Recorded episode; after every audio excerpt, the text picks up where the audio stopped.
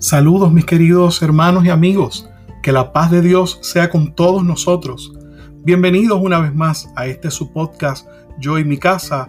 Soy su anfitrión, Pedro Javier Maldonado, saludándoles desde la ciudad de Winter Park, en Florida, Estados Unidos de América.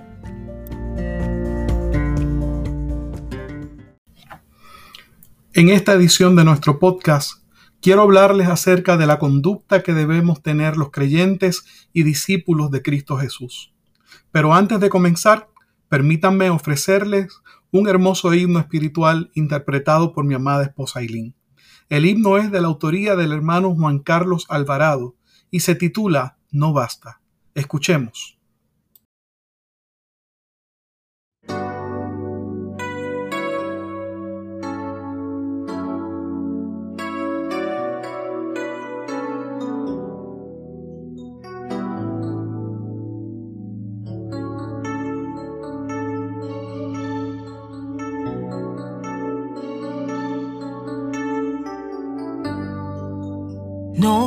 Basta solo con cantar. No basta solo con decir.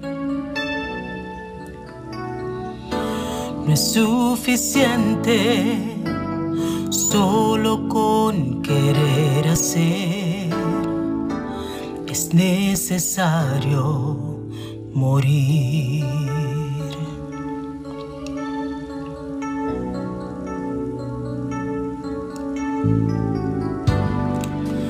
No basta solo con soñar. No basta solo con pedir. No es suficiente solo con querer tener. Es necesario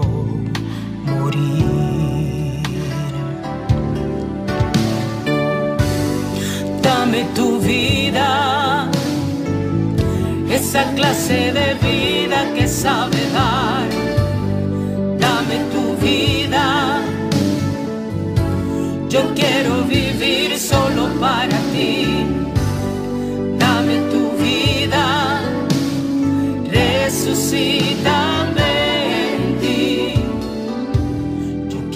vivir solo para ti.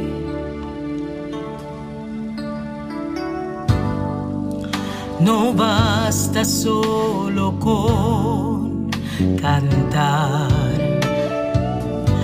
No basta solo con decir.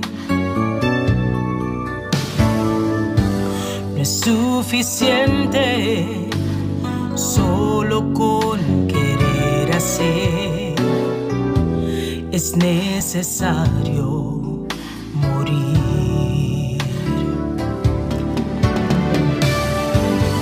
dame tu vida, esa clase de vida que sabe dar. Dame tu vida,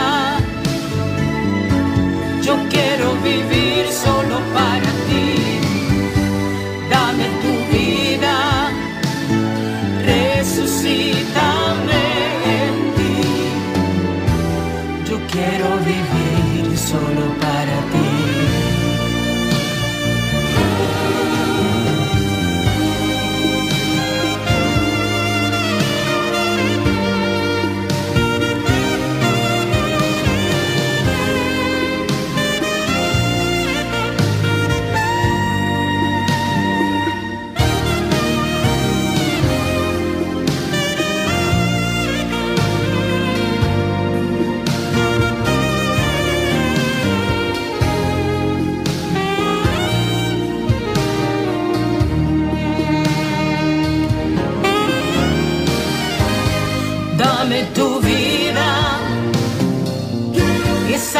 esa clase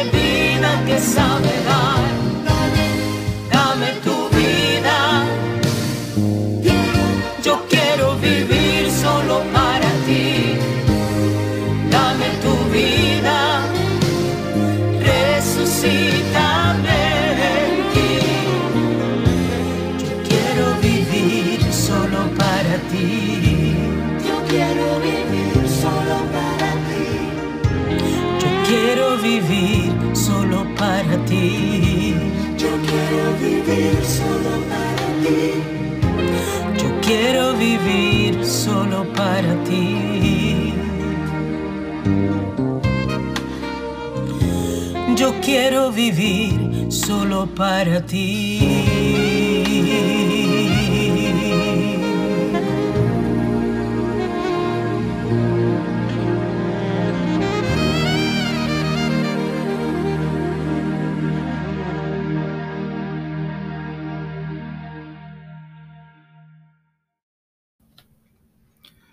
Mis amados hermanos y amigos, una evidencia fundamental de creer en Jesucristo y aceptarlo como Salvador es el cambio de conducta en la persona que ha creído.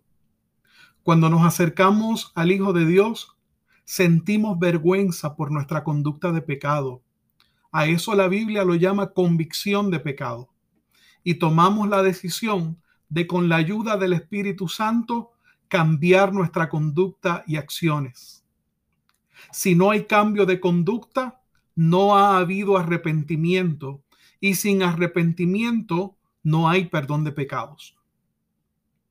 Hoy quiero reflexionar con ustedes acerca de tres versos del Nuevo Testamento que nos hablan de la importancia del cambio de conducta en el creyente. El primero se encuentra en el Evangelio de Mateo, capítulo 3, verso 8, en la traducción lenguaje actual interconfesional. Este mismo verso se repite también en el Evangelio de Lucas, capítulo 3 y verso 8. Dice, demuestren con su conducta que han dejado de pecar. Esta fue la instrucción de Juan el Bautista a los que al escuchar su predicación confesaron sus pecados y se bautizaron. La enseñanza de Juan provocó preguntas en su audiencia como yo creo que también usted se estará preguntando a qué se refería Juan. En los versos 10 al 14 va la explicación en detalle.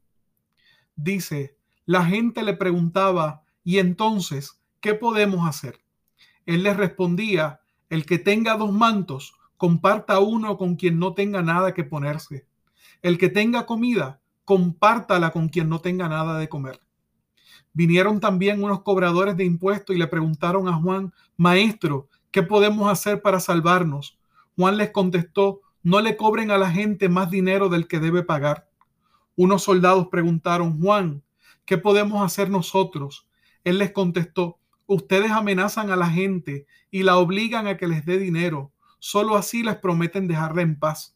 No lo vuelvan a hacer y quédense satisfechos con su salario. Con esto, mis hermanos, mis amados hermanos, Juan les explicó que la salvación era más que un bautismo. La salvación es un cambio de conducta. Mis hermanas y hermanos, no creas que vas a ir al cielo porque te bautizaste ni porque asistes a la iglesia cada semana. Con eso tal vez puedas impresionar a tus vecinos, pero no a Dios. El apóstol Pablo también le explica esta verdad a los creyentes de la ciudad de Corinto en el segundo verso que quiero compartir con ustedes. Escucha lo que dice Primera de Corintios capítulo 11 versos 31 al 32 en la traducción lenguaje actual interconfesional. El Señor Jesucristo se fija en nuestra conducta. Él nos corrige para que aprendamos y para que así no tengamos que ser castigados junto con la gente de este mundo que no cree en Él. Si pensamos bien lo que hacemos, no seremos castigados. Aquí Pablo advierte que Jesús nota, examina nuestra conducta y además nos corrige para que aprendamos y para evitar el castigo que sufrirán los que no creen en Él. Fíjense que Pablo le está hablando a creyentes. Por lo tanto, lo que nos está diciendo es que los creyentes no escaparemos del castigo si no cambia nuestra conducta. Para finalizar, les comparto las palabras de Jesús, según la registra el evangelista Mateo en el capítulo 5, verso 16. Dice, de la misma manera, la conducta de ustedes debe ser como una luz que ilumine y muestre cómo se obedece a Dios. Hagan buenas acciones y así los demás las verán y alabarán a Dios, el Padre de ustedes que está en el cielo. Mis hermanos, nuestra conducta es un ejemplo que muestra a los que no creen en Jesucristo cómo se obedece a Dios. Resumo diciendo que cuando aceptamos el perdón que Dios nos ofrece a través de Jesús, también debemos aceptar sus mandatos y su estilo de vida. No se puede aceptar lo uno sin lo otro. Hay quienes ven a Dios como el genio de la lámpara, que está para concederte tres deseos. No, Dios te invita gratuitamente a pertenecer a su reino mediante la fe en su Hijo Jesucristo. Pero para ser parte de este reino, tiene que haber un cambio en tu conducta. En este reino se requiere que sus ciudadanos amen a Dios sobre todas las cosas y a su prójimo como a ellos mismos. Este amor por el prójimo no está reservado para otros creyentes, sino para todo aquel que es mi semejante. Semejante se define como algo o alguien parecido. ¿Sabías que tus enemigos también son tus semejantes? Jesús se hizo nuestro semejante para salvarnos. Ahora Jesús quiere que tu conducta atraiga la atención de tus semejantes para que les hables de la oportunidad de ser salvos por medio de la fe en Él. Pero recuerda que tu conducta habla más fuerte que tus palabras. Si crees en Jesús, que se te note. Oremos.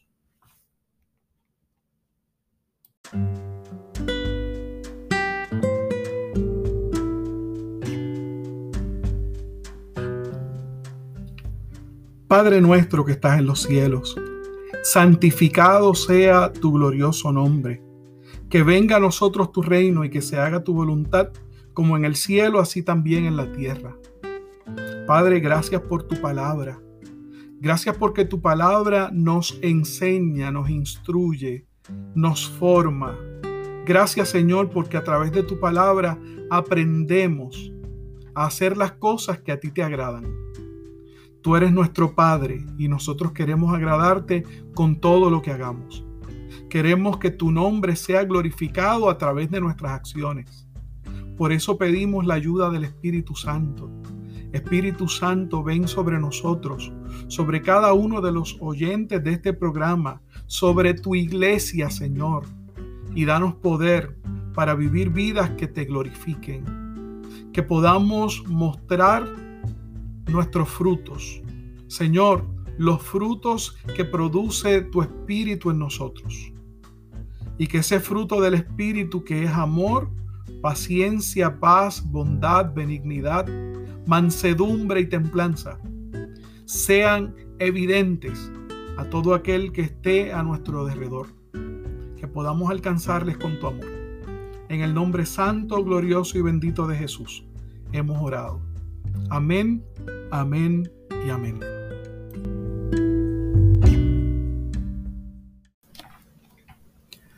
Mis queridos hermanos, nos despedimos no sin antes recordarte que puedes eh, comunicarte conmigo a través del correo electrónico pastorpedrojavier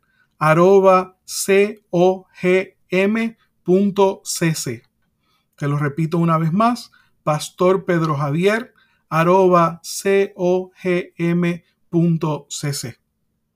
Te doy las gracias por habernos escuchado. Te extiendo una cordial invitación para que nos vuelvas a escuchar la próxima semana a través de estos mismos medios sociales. Y mientras tanto, que la gracia, la paz y la bendición del Trino Dios sean contigo y con todos nosotros durante esta semana.